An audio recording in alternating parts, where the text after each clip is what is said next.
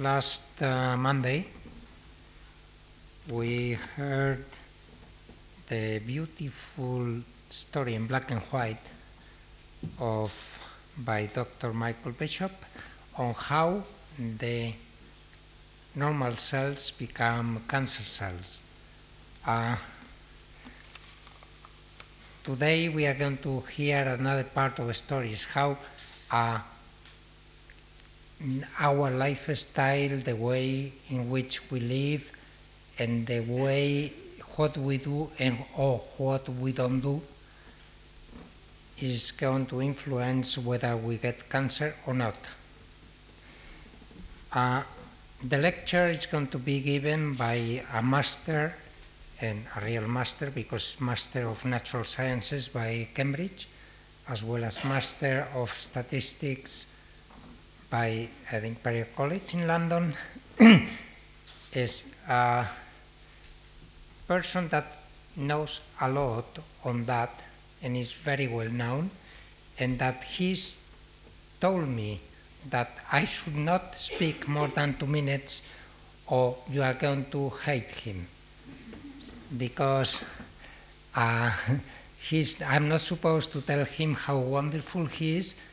In fact, I, I wasn't going to tell any of that because I didn't know, but I know something quite important is that uh, he learned epidemiology, or, or, at least some of it, with uh, probably one of the masters of modern epidemiology, which is Sir Richard Doll, that he got a job in the Medical Research Council as a research officer, as a research officer, and then he got jobs in Cambridge, and uh, he became research officer, officer, then lecturer, then reader at the department of a very British, very fun institution which is called the Regius Professor. He may explain to us what is that. He got these uh, jobs in the department of the Regius Professor. And then at the moment, he's a professor of medical statistics and epidemiology at the Nuffield Department of Clinical Medicine, pardon me, at the University of Oxford. He also co-directs the Clinical Trial Service Unit and Epidemiological Studies Unit. He's a fellow of the Royal Society. He's got plenty of honors and medals and kinds of things like that, of which I'm not supposed to talk to you about so as you don't hate him. and I'm supposed to get away from here as quickly as possible, which will be within the next half a minute.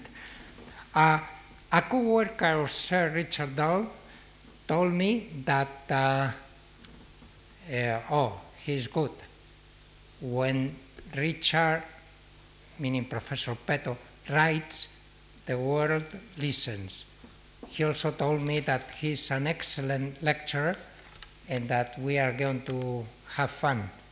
So, we are going to be treated to a lecture by a master epidemiologist, and uh, we better listen to what he says because this may influence our chance of surviving in the next, I don't know, we are, many of us are quite young, or many of you are quite young, so it may influence our last of surviving the next 50 years. Professor Peto.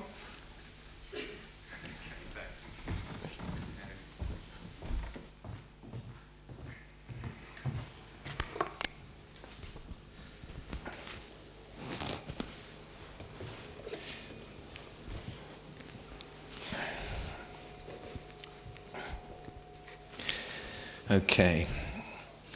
Now, I'm going to show you lots of statistics. And the first picture I show you is going to be a mystery picture.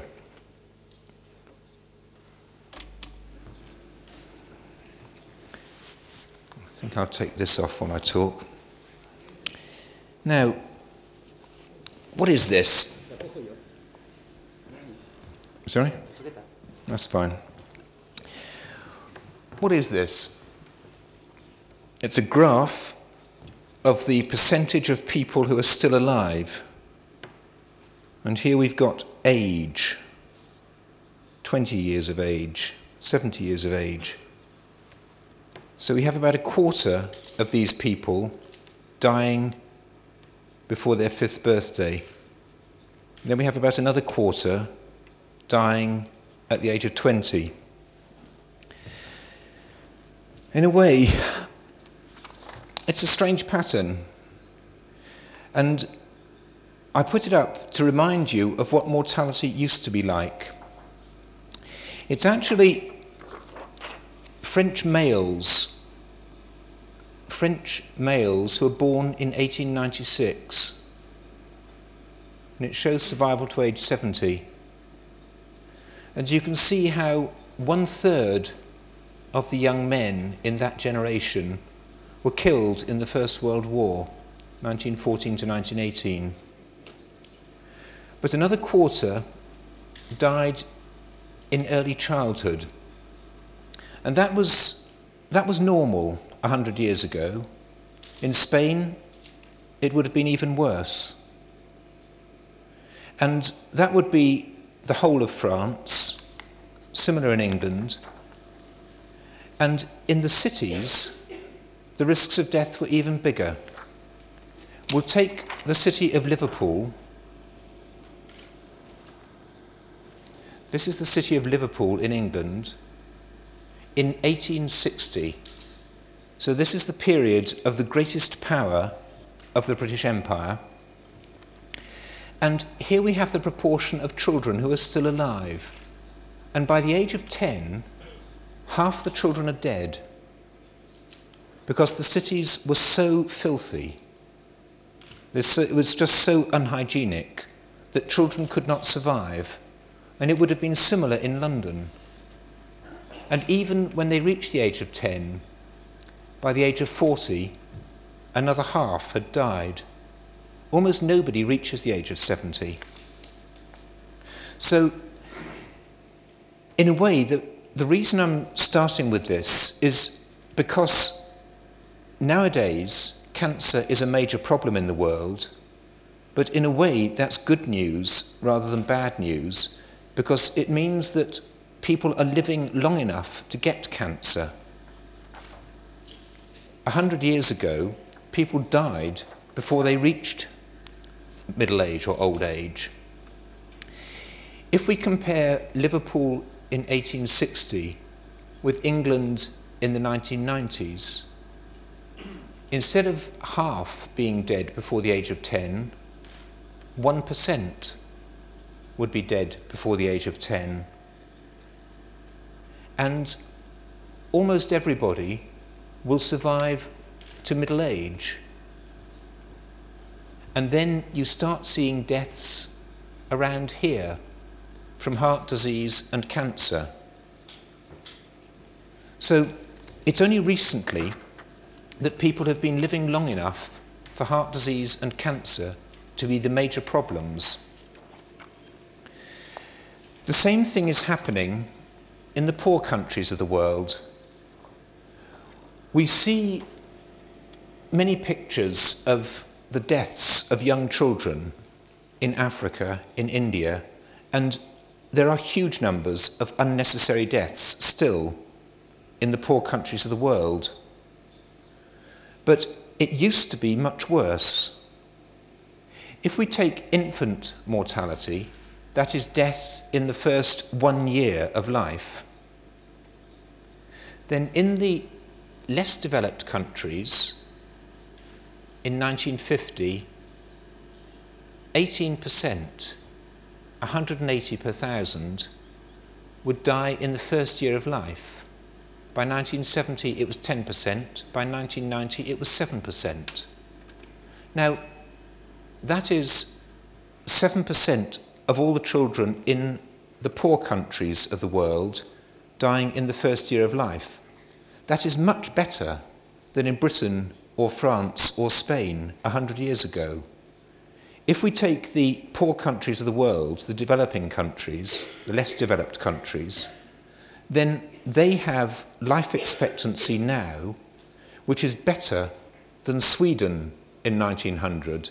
In 1900, Sweden had the lowest childhood mortality in the world, the greatest life expectancy in the world, and the average for the less developed countries now is better than the average in Sweden 100 years ago. And you also have the improvement among developed countries. So, overall, we are now getting to the point where cancer is a worldwide problem, but it is a worldwide problem for good reasons, because things are getting better. Worldwide, mortality is decreasing. The only two things which are big and getting bigger fast are HIV and tobacco. Deaths from HIV, AIDS, are increasing in many countries. Deaths from tobacco are increasing in many countries. But otherwise, mortality is generally decreasing.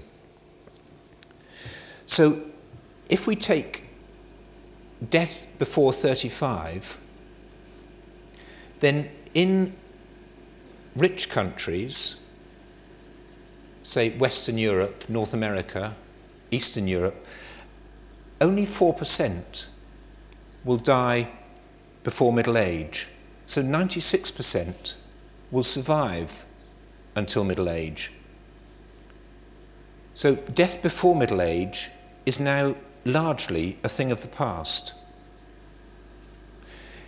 Even in the less developed countries, Africa, India, China, 17% will die before middle age, that is one in six. So one in six will die before middle age, but five out of six will survive until middle age and will then be at risk of cancer, of stroke, of heart disease. So when we take death in middle age, that is 35 to 69, then one quarter of the, of the children in developed countries and one third of the children in developing countries will die in middle age. So, death in middle age is now a problem everywhere. If we look at the different regions of the world in slightly more detail, here we have the 1990 death rates in eight different regions of the world. This is the probability of death in middle age, the probability that a 35 year old will die before the age of 70. And for men, the best place in the world is Western Europe, North America. So that is the OECD developed countries, the, the Western countries. And the worst is sub Saharan Africa, but actually it's not so different. 30% of, of the men in Western Europe, 50% of the men in sub Saharan Africa would die in middle age. It is different, but it's not so different. On this picture, the black is the deaths from chronic diseases, non communicable diseases, things like cancer, heart disease, and the white is death from accidents or infection, the old diseases, the diseases of the last century. Here we have the same thing for women, and you can see again the black is the non communicable diseases, and the white are the infections and accidents. And the death from non communicable diseases is a common problem, it is common to every region of the world. Here we have the Western capitalist countries. Here we have the former socialist countries, Russia, Eastern Europe. Then China, South America, India, the Middle Eastern crescent, that is North Africa and the Arab and Islamic countries, and then the rest of Asia. So, in all of these areas, death in middle age from cancer and heart disease is a problem, but it is a problem because of the decrease in the other causes of death. If we take 1990, overall, in 1990, there were 50 million deaths in the whole world in 1990. That is 20 million in childhood or early adult life, 15 million in middle age, and 15 million in old age. So we have 20 million deaths of young people and 30 million deaths in middle or old age. Now, obviously, these are the most important because the people are young. If you die early, you lose 60, 60 or 65 years of life. If you die in middle age, you lose 20 or 25 years of life. But of course, if you die in old age, well, if one disease does not get you, then something else will. We cannot live forever. So death in old age is not avoidable. But death before old age is largely avoidable. It doesn't have to happen. Now, these numbers are getting smaller. This number is getting smaller. If we go from 1990 to 2000, to the year 2000, this will be about 16 million deaths. 16 million in childhood or early adult life. That is because the death rates are going down. These numbers are getting bigger. Not because the death rates are increasing, but because the population is increasing. The number of people in middle age or in old age is increasing rapidly. So in the year 2000, this will be 20 million deaths in middle age and 20 million deaths in old age. So in the year 2000, we will have 40 million deaths in middle or old age. And that's where the cancers are. But I want to just, just before I leave childhood, I just want to point out again what an extraordinary change has been seen in the last, in just the second half of this century worldwide. If we take all the children in the world, rich or poor, all of the children born in the early 1950s, 23% would die before, the, before their fifth birthday. In the early 1970s, 14%. In the early 1990s, 9%. So these childhood deaths are just disappearing. Okay, so overall, the picture is a favourable one. Now I want to look at the 30 million deaths in adult life, or 40 million deaths in the year 2000. Here we have the 40 million adult deaths in the year 2000. This excludes the 16 million deaths before the age of 30. Of these 40 million deaths, 8 million, one in five, involve cancer. Then you have 6 million stroke, 12 million heart disease, 4 million chronic respiratory disease. So there you have 8, 6, 12, 4, a total of 30 million deaths from cancer, vascular disease, respiratory disease. Three quarters of the adult deaths. These are all diseases that can be caused by smoking. Let me come now to the 8 million cancer deaths and let us look in more detail at these 8 million deaths and ask what we can do to control them, to avoid those deaths. Here we have the 8 million cancer deaths in the world. Well, the first thing is that 4 million of these 8 million cancer deaths involve just four types of cancer lung cancer, stomach cancer, cancer of the mouth and esophagus, and cancer of the liver. So, four types of cancer account for half of all the deaths in the world. Now, these four types are all usually incurable. Usually, it is not possible to save somebody who has lung cancer. Sometimes, yes, but usually, no. The same with stomach cancer, the same with liver cancer, and the same with esophagus cancer. Although some of the mouth cancers can be cured, but for the cancer of the esophagus, these are usually diseases that cannot be cured. But they can be prevented.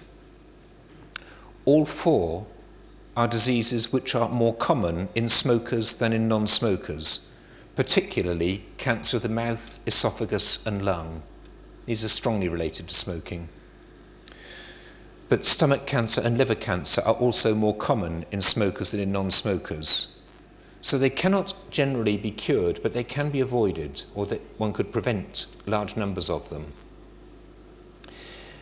These diseases, colorectal cancer, leukemia, breast cancer, prostate cancer, account for another 2 million of these 8 million deaths, and these are not much related to tobacco.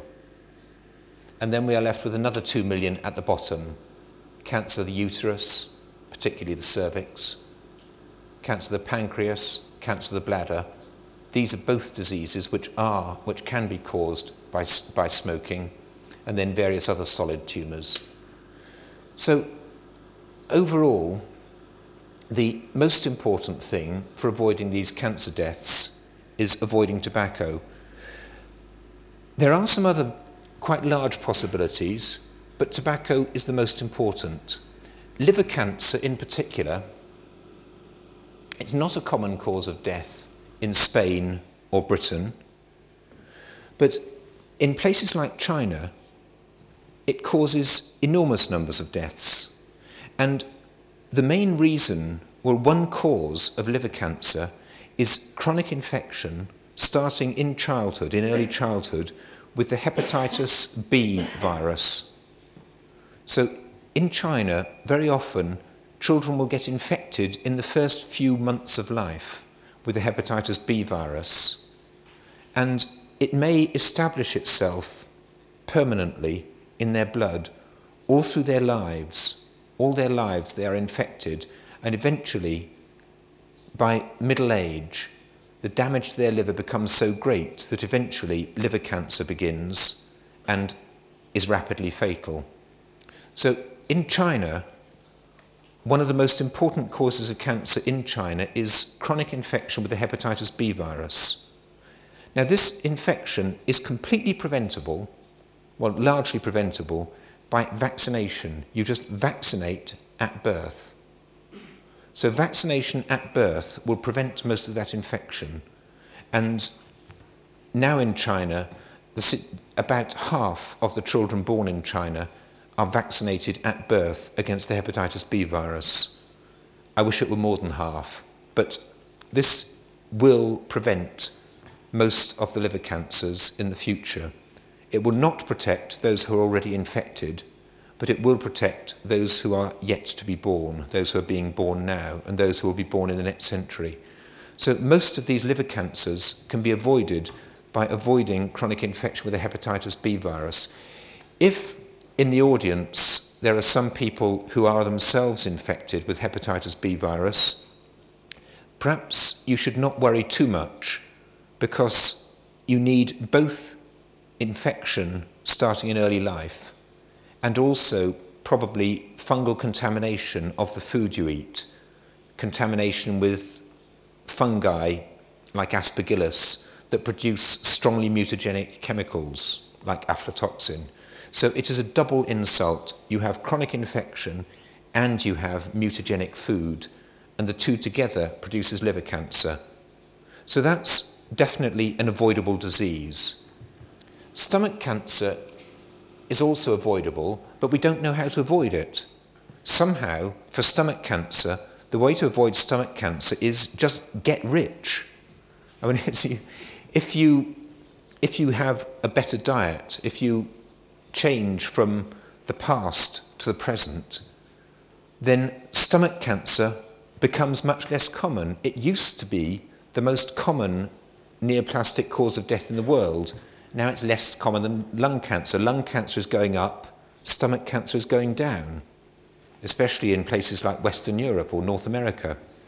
But it's decreasing for reasons that nobody knows. We do not know why it is going down. Something about the way we live now does not cause stomach cancer. Something about the way we lived in the past did cause stomach cancer, and we don't know. So it is a great success, but we don't know what we're doing right. So, again, this avoidability. Now, down here, cancer of the uterus, this is mostly cancer of the neck of the uterus, the cervix. And this is caused also by a chronic viral infection, a viral infection with a special type of human papillomavirus. It's a DNA virus, it is transmitted sexually, and it causes about a quarter of a million deaths every year worldwide, particularly in poor populations. Now, this is a virus which is probably vaccine preventable. Vaccines are being developed, and it looks as though they will succeed. So, again, it looks as though, in terms of worldwide cancer control, this should be a disease that is vaccine preventable as long as the vaccines, when they come, are affordable.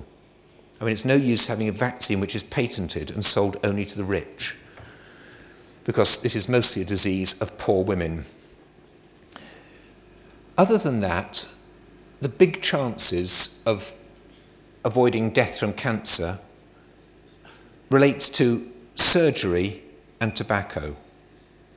We need to avoid the deaths from tobacco induced cancer, and we need to offer surgery when there is still time to save lives. So, bear in mind this perspective, and I'll talk briefly about treatment, and then I will talk at greater length about tobacco.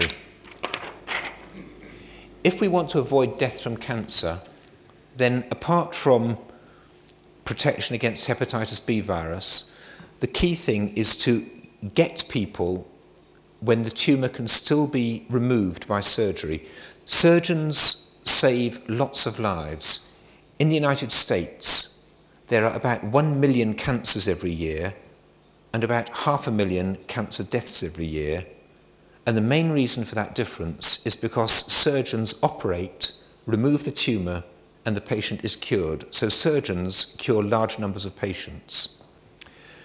Other cancer doctors cure some patients, but not nearly as many. The big number is surgeons. And still, in many parts of the world, people are coming too late to be saved by surgery. People who could have been cured are delaying treatment, so they're not, they're not actually being saved. And of course, the other thing is prevention. So, most cancer cures are achieved by prompt, safe surgery. Medical oncology, radiotherapy cure far fewer than surgery does. I will illustrate this by the example of breast cancer. Of the common cancers, this is the one which has been where the treatment has been best studied. With breast cancer, quite often surgery can achieve cure but there have now been huge numbers of randomized trials of radiotherapy, chemotherapy, or hormonal therapy. And the results are pretty clear. Here we have the results from 20,000 women with early breast cancer in 40 randomized trials of radiotherapy. Now,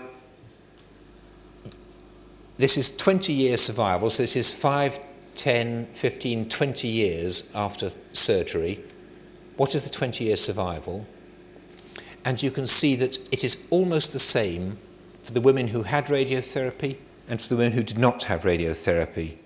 Radiotherapy does produce a small but real decrease in the risk of death from breast cancer, but it also produces a small but real increase in the risk of death from heart disease, because as you irradiate the breast, you also irradiate the heart.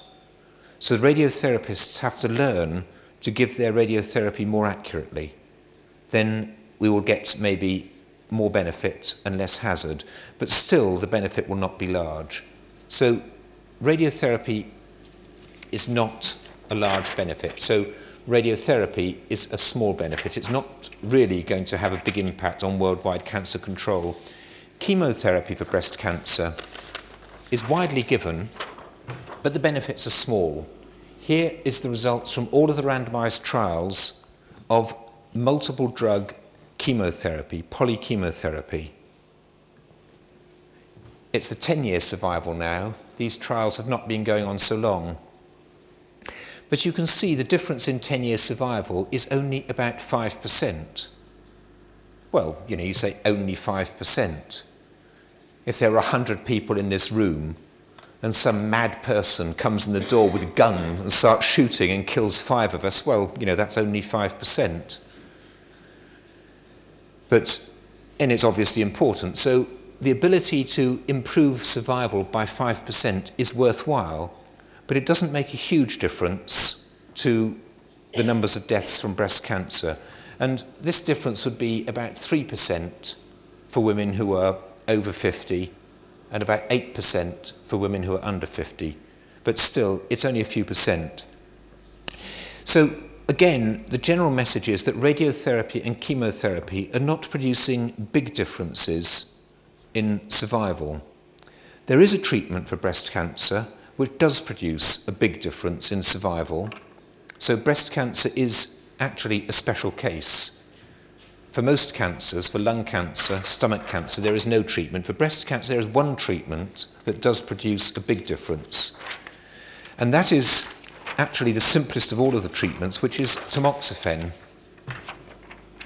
If we take all the randomized trials of five years of tamoxifen, then here we have over a 10 year period, this is five years, 10 years after surgery, and this is women who had breast cancer and who did not have tamoxifen. And here we have women who have breast cancer and who do have tamoxifen. And you can see that there is quite a big difference in the probability of remaining free of cancer, in the probability that the cancer will not come back. So, this is the percentage of women who are still without breast cancer recurrence.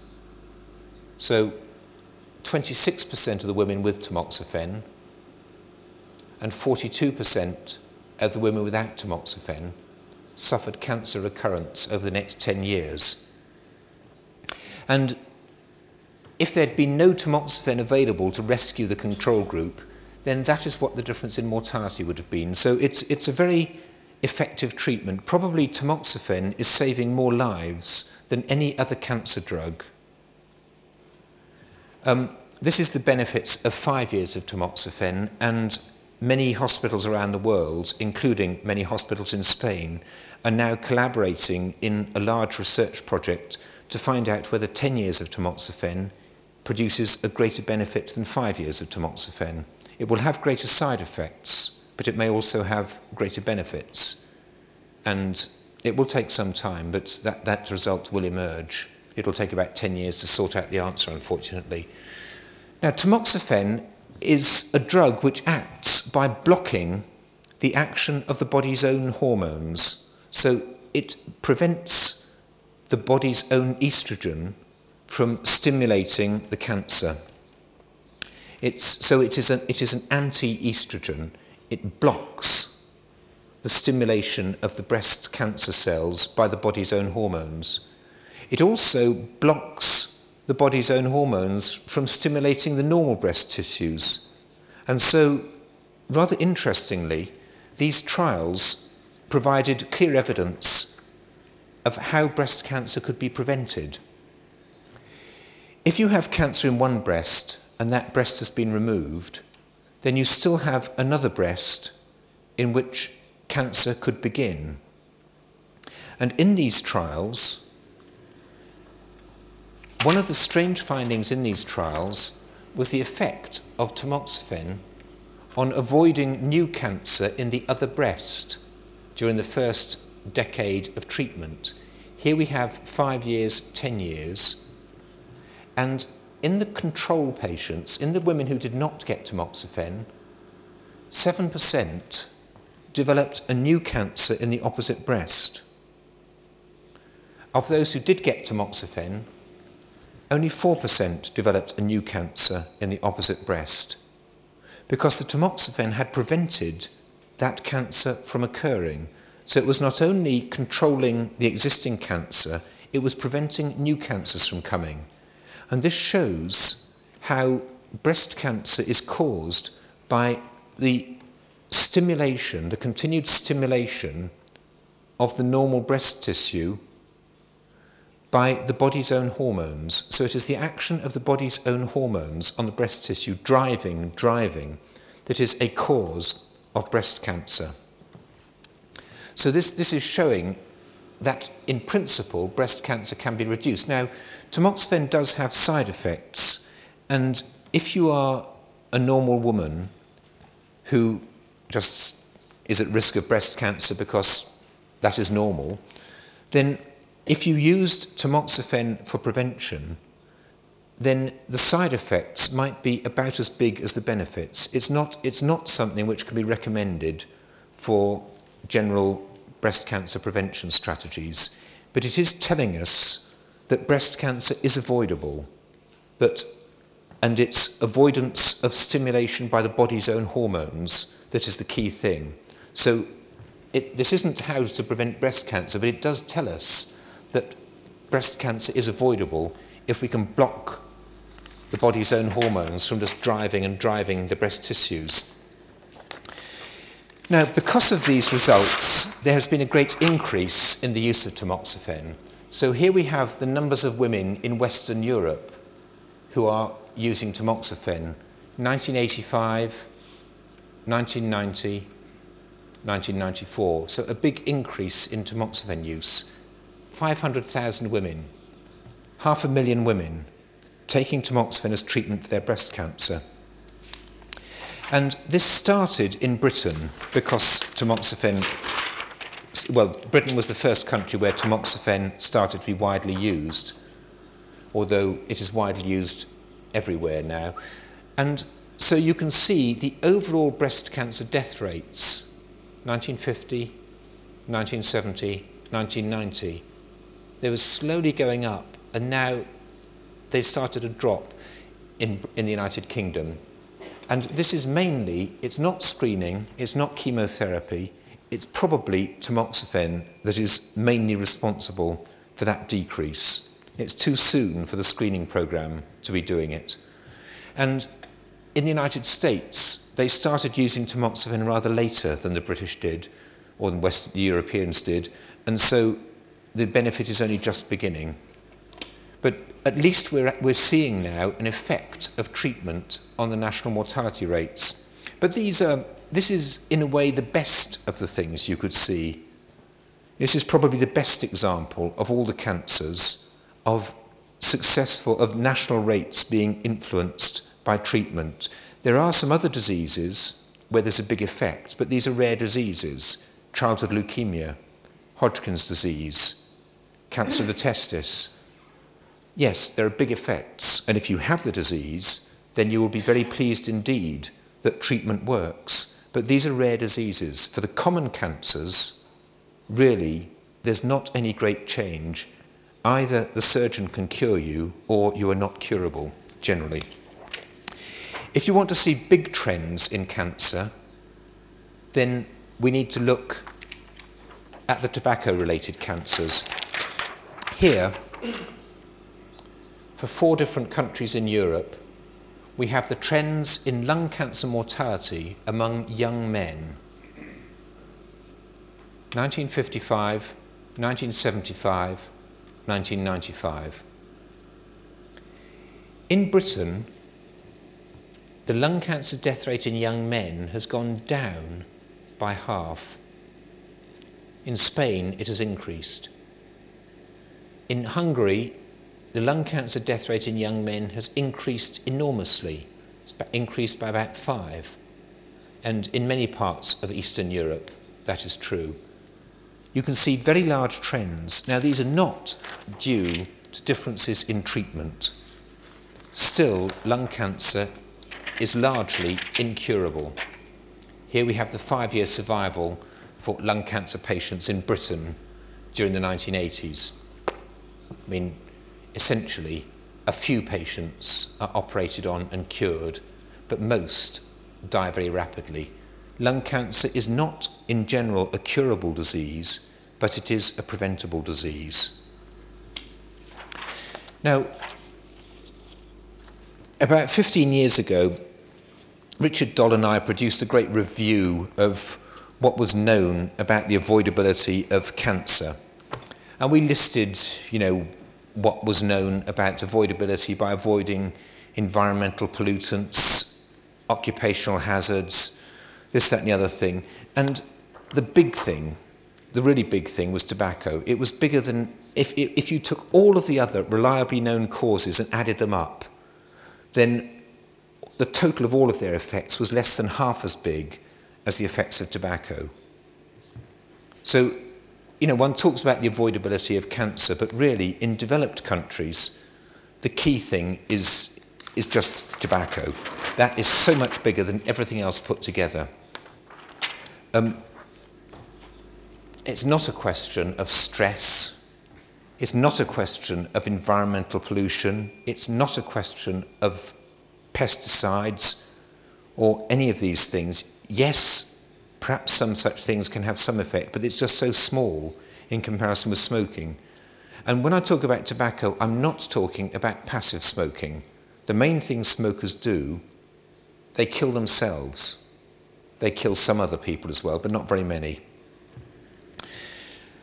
Now, what's more, tobacco kills a lot more people by other diseases than by lung cancer. If we take 100 deaths from tobacco in developed countries, then only a quarter of them will be lung cancer. 15% would be chronic obstructive pulmonary disease, that is emphysema. 35% would be vascular disease, mostly heart attacks, and then many other diseases. So, what matters in a way is the total risk of death and for the rest of this talk, I want to concentrate on the total risk of death, not just the cancer deaths. Now, so far I've been talking about populations, and I want now to come down to the individual. What is the conclusions for the individual who smokes? There are three main findings. The first, and the most important, is that the risk is big. It's an enormous risk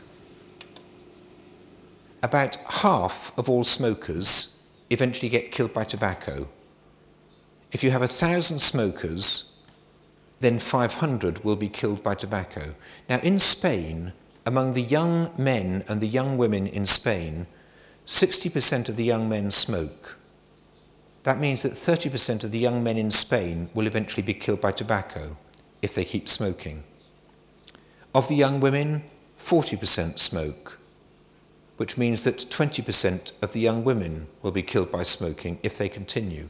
So, if your current smoking patterns persist in Spain, then 30% of the men and 20% of the women will eventually be killed by tobacco. That is, one quarter of all of the young adults in Spain will eventually be killed by tobacco in middle age or in old age.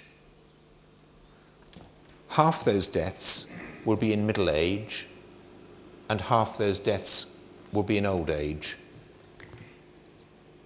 Now, these are very big numbers. The, so, the message is that the risk is big, that many of the deaths are premature, and that stopping smoking works. If you stop smoking before you have some serious disease, then you avoid most of your risk of being killed by tobacco. These things ought to be known by people. They ought to know these things, and they then can choose what they do. It is not up to epidemiology to tell people what to do, but it is up to epidemiology to find out what are the big risks, what are the small risks, and try to make sure that people know. Now, this evidence, the way this evidence was discovered, was by studies where we asked people what they smoked and then followed them to find out what they died from. Now, in Britain, it was uh, instead of studying human beings, we studied doctors. So we asked all the doctors in Britain what they smoked. And then we looked at the doctors who smoked and at the doctors who didn't smoke. And we found, for example, here we have age 70. Here we have survival to age 70. We have 83% of the doctors who didn't smoke survived to age 70, as against only 60% of the doctors who did smoke. So we've got 17% of the non smokers and 40% of the smokers die in middle age, die before the age of 70. You know, I am now age 55, and as a non smoker, I've got a fair chance of making it to the age of 70. If I were a smoker, my chances would be much less. So you have about a quarter of all smokers killed in middle age by tobacco. These are all doctors. This isn't differences in social class, in occupation, anything. Even when you get to old age, it's not obvious, but it, when you get to old age, the death rates are higher among the smokers than among the non smokers. You see, among the smokers, among these 60 smokers, only one fifth survived to 85, whereas among the 83 non smokers, two fifths survive to the age of 85. And of course, everybody is dead by the age of 100. I don't know whether it's a good thing or a bad thing. Epidemiology does not promise eternal life, but it does promise the avoidance of most of the deaths before old age. Now, what happened when this was published in the British Medical Journal was that the doctors, the British doctors, they read the British Medical Journal with these results in, and they think this is terrible. You know, it doesn't just kill patients, it kills, this kills doctors. I mean, this is serious. I mean, you know, doctors are used to their patients dying, they don't mind that. And so, as a result, the British medical profession became the first big group in the world that stopped smoking. There was a huge decrease in smoking among British doctors before any other group had changed. Nowadays, many groups have stopped smoking, but British doctors were the first. And so they provided an interesting natural experiment of what is the effect of people who have been smoking for 20 years or 40 years. What is the effect if they stop? And the benefits were very substantial. Here are the results for the doctors who stopped at the age of 30. Here we have survival to age 70. Here are the smokers. Here are the non smokers. And the dotted line is the people who stopped at the age of 30. Well, so it works. If you stop, then you're much more like a non smoker than like a smoker. And here is for the doctors who stopped at the age of 40. So these stopping smoking in middle age. Here's the smokers. Here's the non smokers. And the dotted line is the doctors who stopped at the age of 40. And again, they avoid most of their risk of being killed by tobacco. So even in middle age, those who stop before they have incurable cancer or some other serious disease avoid most of their subsequent risk of death from tobacco. And stopping earlier is even more effective. So the risk is big and stopping smoking works. Now, the other thing in Britain is that I don't know what the situation is in Spain, but in Britain, the definition of an alcoholic is somebody who drinks more alcohol than their own doctor. If you drink more than your own doctor, then you are an alcoholic. And so we thought that it would be quite good to do research on death and alcohol in doctors. And so we also asked all of the doctors what they drink. And some said, you know, one or two glasses of wine a day. And some said, you know, one or two bottles of wine a day. And the results were quite interesting because actually moderate drinking is protective. Many studies show this, that if you have one or two drinks a day, then you are less likely to die in middle age than if you do not drink at all. So here we have the overall death rates Here we have the doctors who had one or two drinks a day, and here we have the death rates of the doctors who did not drink at all. And here we have the death rates of the doctors who drank one or two bottles of wine a day.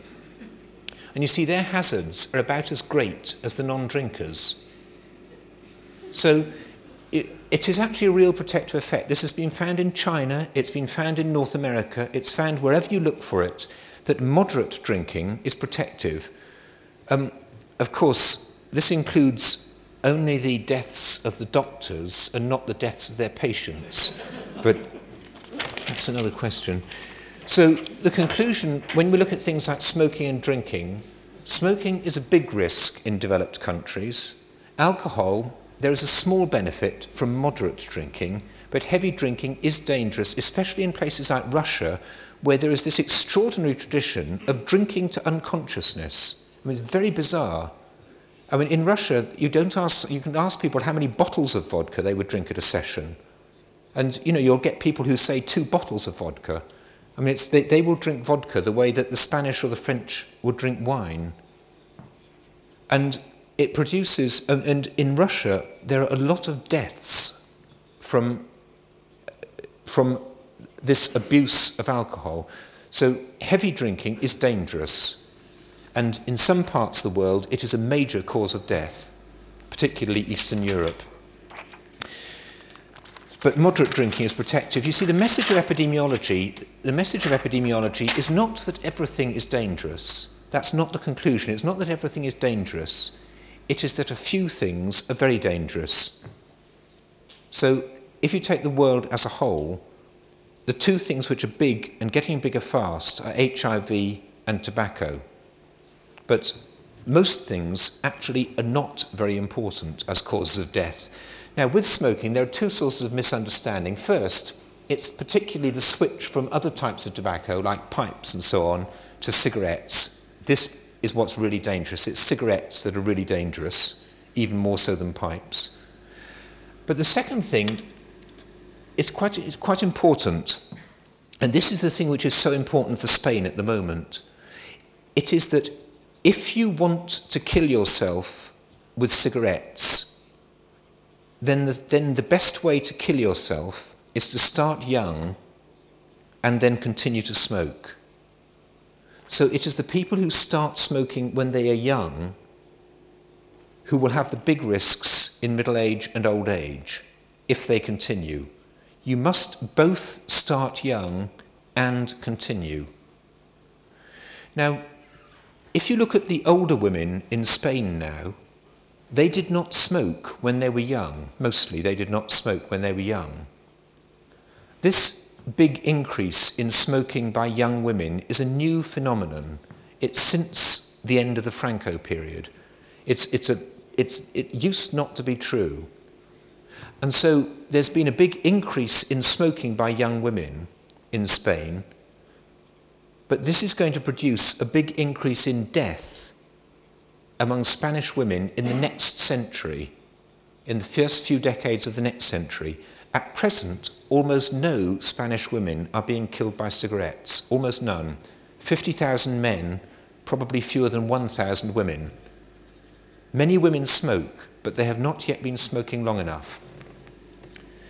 So the risk is biggest for the cigarette smokers who start regularly in early adult life.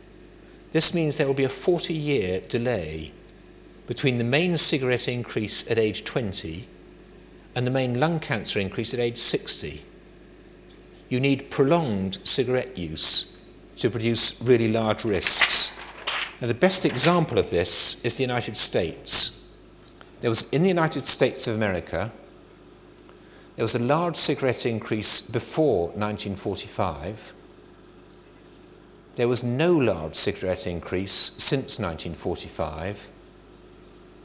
But the main lung cancer increase was 1945 to 1985.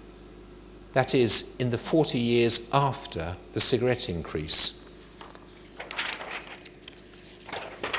Here, you can see the US lung cancer death rates 1930 to 1990.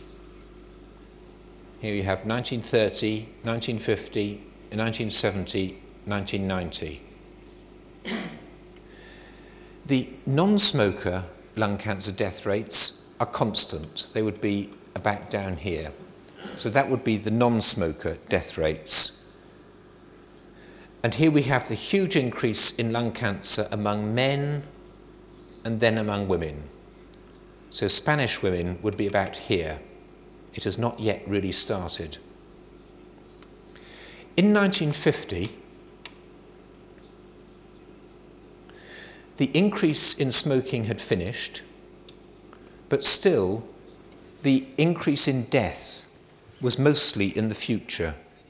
In 1950, smoking caused only 12% of all the deaths in middle age in the United States. So in 1950, 12% of all deaths at ages 35 to 69 were due to tobacco. But by 1990, 33% of all American deaths in middle age were caused by tobacco, one third. So the increase in death is after the increase in smoking. So you have seen the increase in smoking in Spanish women, now you watch and you'll see the increase in death. Um,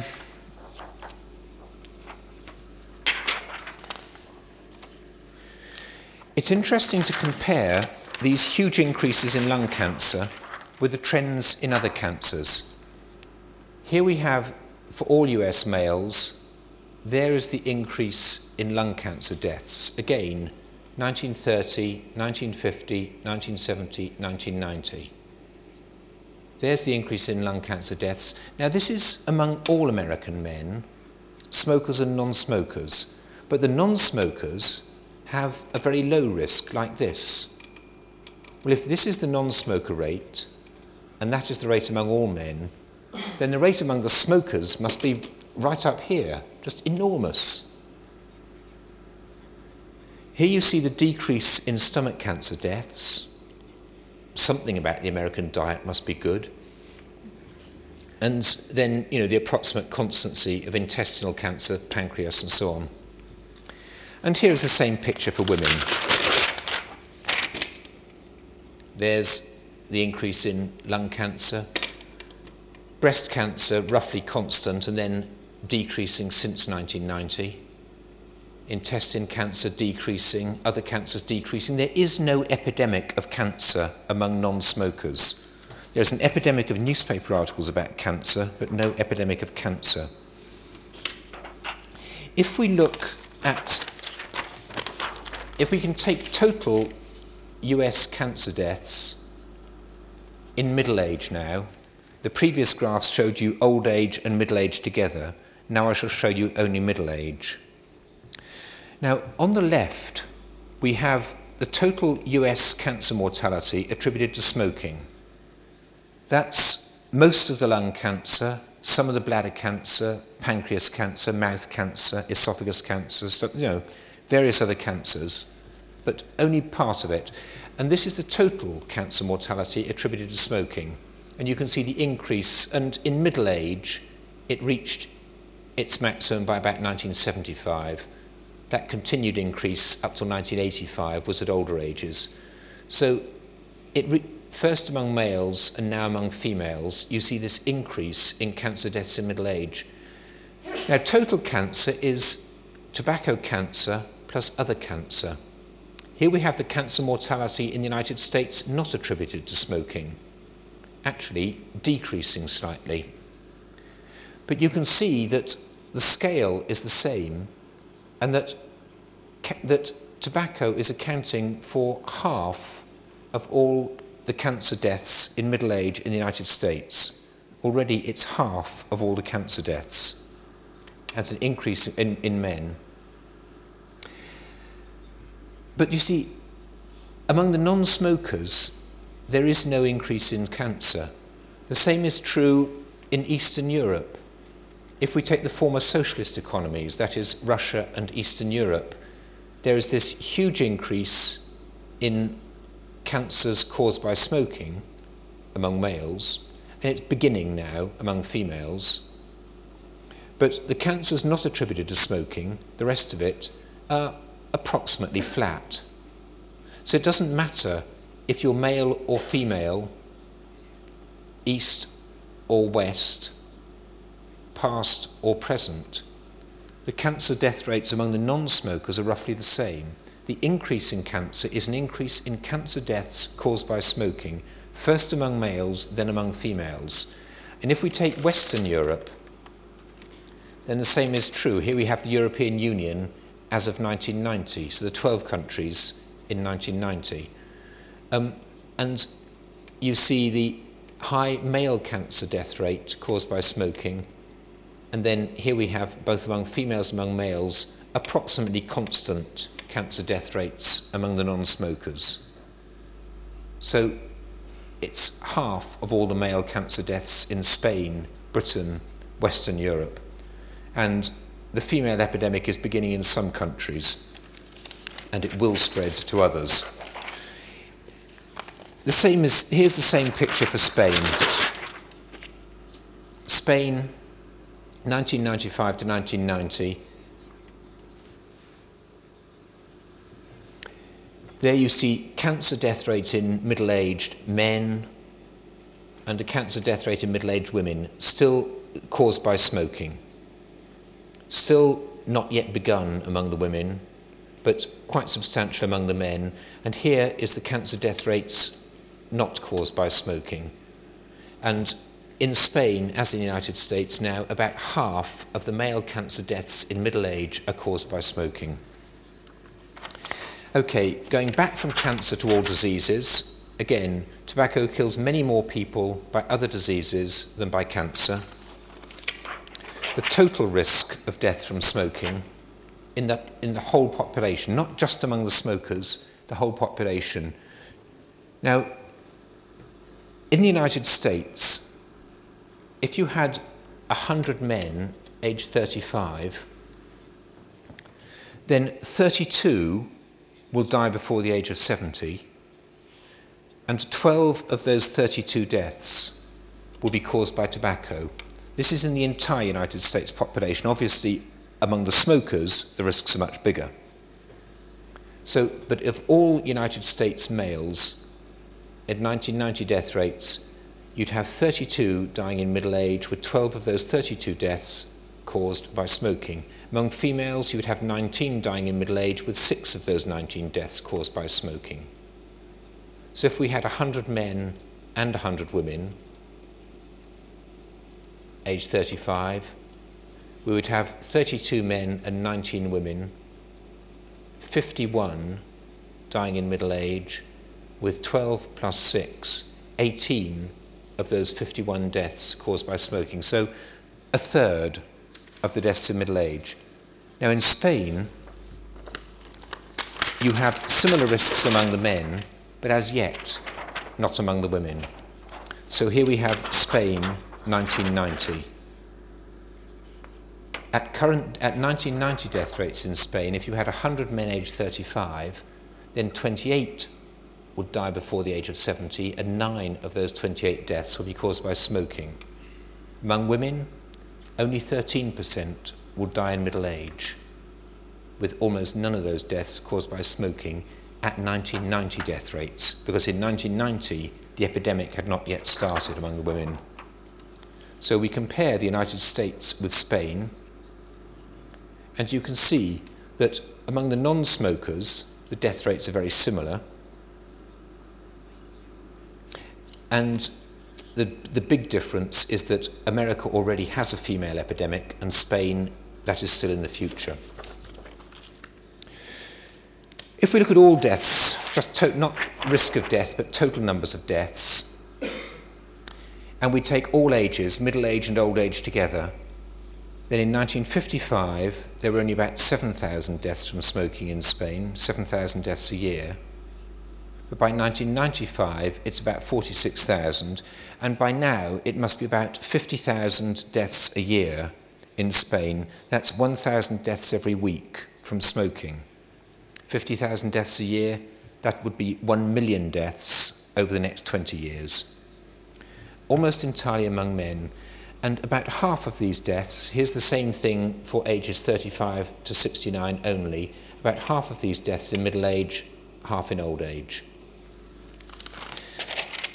if we take all the developed countries of the world, then we have about 2 million deaths every year from smoking, 1 million in middle age, 1 million in old age. And the people who die from smoking in middle age, on average, will lose around 20 or 25 years of life expectancy. Shall I aim to continue till nine o'clock, sir? Is that the appropriate? Yes. Okay. Um, now, that's what's happening in developed countries. Now, unfortunately, the epidemic is now spreading to men in developed in developing countries. So, if we take China, which is the best studied example, then among the men in China, not the women, just the men, there has been an increase in cigarette smoking, just like what was seen in the United States 40 years earlier. In 1910, 1930, 1950, United States adults smoked on average one, four, ten cigarettes per day. In 1950, 1970, 1990, Chinese men smoked one, four 10 cigarettes per day. Now, this is obviously going to produce a very big increase in death in the next century. But the pattern is different in China, the effects are different. And I want to show you a Chinese study of smoking and death. Now, because it is China, this is the biggest study of smoking and death that has ever been done they interviewed one million families. So they wanted to study the early stages of the growing epidemic of death from smoking in China, and they took one million dead people and interviewed them, interviewed their families. right? They could have interviewed the dead people.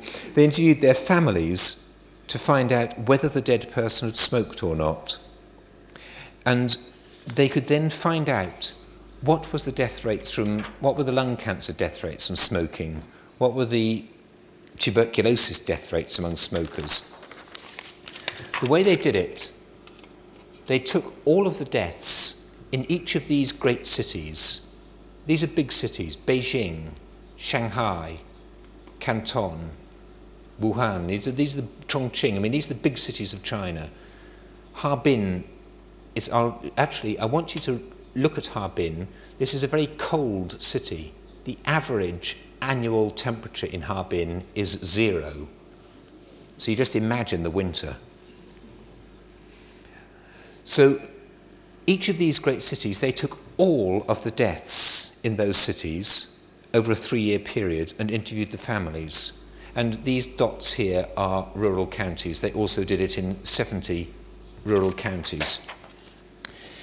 And they know the cause of death, and so they could work out the death rates among the non smokers and the death rates among the smokers. And the results are quite remarkable. You see, here among, here's the results for women and men. So female, male. And this is each dot is a city. And it shows the non smoker lung cancer rate versus the smoker lung cancer rate for that city. And these cities are very different. So even the non smokers in some cities get a lot of lung cancer. Do you remember American women? Well, on this scale, American women would have lung cancer rate of 0.6 among all American women. So there are many cities in China where even the non-smokers have the same lung cancer rate as the national average for the United States, 0.6. And then smoking takes that risk and multiplies by three. So in China, mostly the women do not smoke, but if they do smoke, they suffer the same hazards as the men. If women smoke like men, they die like men. So you have this great heterogeneity of the non smoker lung cancer rates, and then the rates are different in each city, and the smoking then takes the rates in that city and makes them much bigger. Now, again, remember 0.6 is the lung cancer rate among American women, 0.6. So you can see up in Harbin, the lung cancer rate among the women who smoke in Harbin is five times the average lung cancer rate among American women. And similarly, for the men, great heterogeneity in the lung cancer risks and in the non smoking men. And then if they smoke, then that non smoker risk is multiplied by three. But when you take a big risk and you multiply by three, then you produce a very big risk. Now, in American men, the lung cancer rate for all American men is 1.4. So you can find many cities in China where the smokers have rates higher than the American average. And this is an early stage of the epidemic. You see, in China, the houses, there's a lot of smoke in the houses, coal smoke, cooking smoke, and this is producing risks. And then cigarette smoke on top of that makes the risks bigger. So I think these risks are going to grow very much bigger in the next century. People used to say, well, you know, smoking isn't dangerous to the Chinese. You know, they thought, oh, well, other th- smoking is not very important. Actually, smoking may be more dangerous for the Chinese than for the West. And there are other diseases as well. Tuberculosis. In the cities of China, for men in the cities of China, if the non smoker death rate from tuberculosis is 1.0, then among those who smoke 10 a day, 20 a day, 30 a day, the death rate is 1.2, 1.5, 2.0. Tuberculosis is caused by the tubercle bacillus, but it's more likely to cause death if you smoke. So, smoking is causing death in China, but it's causing death in different ways. Out of 100 tobacco deaths in China, 15 would involve lung cancer, 45 would involve emphysema, chronic lung disease, and smoking would kill as many people from tuberculosis, liver cancer, stomach cancer, as it would kill from ischemic heart disease. The total risk is big, but the pattern of disease is very different. And there are preliminary studies from India now which show again a pattern which is different from America, different from Europe, and different from China. What is true is that it kills lots of people in China and lots of people in India, but the diseases are different. Now, in the United States in 1950, smoking was causing 12% of the adult deaths in middle age. In 1990, 33%. In China, Chinese men, in 1990, smoking was causing 12% of the deaths in middle age. And by 2030, it will be causing about 33%. Rather curiously, and that is because of this big increase in smoking, but curiously, among women, the reverse is true. While the men have increased the amount they smoke, women have decreased. So the female death rate from smoking in China is actually going to go down, not up. Again, totally unexpected. You never know until you look. If we take the world as a whole, then in 1990 there were about 3 million deaths from tobacco. By the year 2000, in the year 2000, there will be about 4 million deaths from tobacco. In the year 2030, there will be about 10 million deaths from tobacco. This is partly due to population growth, and it's partly due to the increases in smoking, the recent increases in smoking among women in developed countries and men in developing countries. Now, if it's 4 million deaths a year now, then the average over the next 20 years will be at least 5 million deaths a year. Well, 5 million deaths a year for 20 years is 100 million deaths. So, the next 20 years, we're going to have something like 100 million deaths from smoking unless a lot of adult smokers stop. If we could discourage children from starting to smoke, then this will avoid deaths in 2050. it will avoid deaths in the second half of the next century, but it will not avoid deaths in 2030 or 2020. The only way we're going to avoid any appreciable number of these 100 million deaths is if adult smokers stop. The diseases are not curable, but they are preventable. Worldwide, about 100 million people will be killed by tobacco over the next 20 years unless many of today's adult smokers stop. Preventing children from becoming smokers is not enough. It is of no direct relevance to these 100 million tobacco deaths over the next 20 years. And adults can stop. Many millions in Britain, Scandinavia, North America have done so. In the United Kingdom, tobacco deaths in middle aged men have halved. Tobacco sales in Britain have gone down by about half, and tobacco deaths are now going down. If we look at the United Kingdom, in 1965, Britain had the worst death rates in the world from smoking. Britain was the first country in the world to start, and in 1965 we had the worst death rates in the world from smoking. At 1965 death rates in Britain, out of 100 men aged 35, 42 will die before 70, and 20 of those 42 deaths will be caused by smoking. Now, smoking has decreased by almost half, and the deaths have decreased by almost half. Stopping smoking works. There's been a lot of adult cessation. It used to be that about 65 70% smoked. Now it's about 25 or 30% smoke. Now, out of 100 men aged 35, 28 would die before 70. Only nine of those 28 deaths would be caused by smoking just like in Spain. But in Britain, it's going down. In Spain, it's going up. And you do not want to have this pattern in Spain. Now, in a way, the problem is how to get these numbers taken seriously. The numbers are fairly simple. Regular cigarette use, starting in your teenage years, yields a 50 50 death risk. It's a one in two risk, just like tossing a coin. You could say that at current British death rates, out of a thousand young adults who smoke cigarettes regularly, we should expect about one to be murdered. That is what we do in Britain. We, and about six will die on the roads.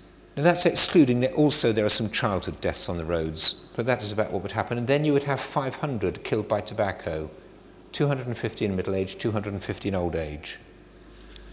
And yet, still, you have this is a public opinion poll of smokers aged 11 to 16 in Britain. 64% say they think that avoiding tobacco isn't very important. Actually, a lot of them agreed with the statement that smoking can't be all that dangerous, otherwise, the government wouldn't allow sports promotion, which was interesting. And it's similar in the United States. About 15 years ago in the United States, there was an opinion poll where they took a thousand adults. This is a Harris poll. This is a public opinion poll of about a thousand adults, and they were they were given 24 health and safety factors, and they and they was asked to say how important these were in helping people in general to live a long and healthy life. So these were the ones thought to be most important, and down the bottom we got the ones that were thought to be least important.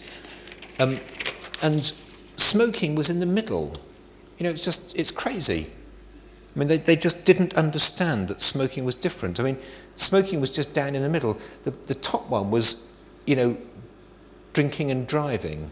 Well, you know, yes, drinking and driving is dangerous, but, you know, it's not, you know, to, to put that way above smoking was really wrong. And then, you know, number two was air pollution. You know, air pollution. It's, it's sort of ridiculous. And then water pollution. And number four was having a domestic fire detector. I mean, it, you know, it would, you, you would be able to find out whether your children are smoking. And so on. I mean, look, even vitamins and minerals was above smoking. Having vitamin pills. And so on. So, you know, even just getting medical advice, you know, just that's enough. But one thing they did get right, and this is what I'll finish with, the one thing they did get right was the bottom of the list was restrict alcohol and avoid alcohol. So at least they got that bit right. But, you know, some, somehow we need to get this message across more clearly because if people understand the risks, then things will change. So I'm sorry in talking about worldwide avoidance of cancer to spend so much of the time talking about smoking, but it's just inevitable. Other things matter, but nothing else really matters as much as that. Thank you very much indeed.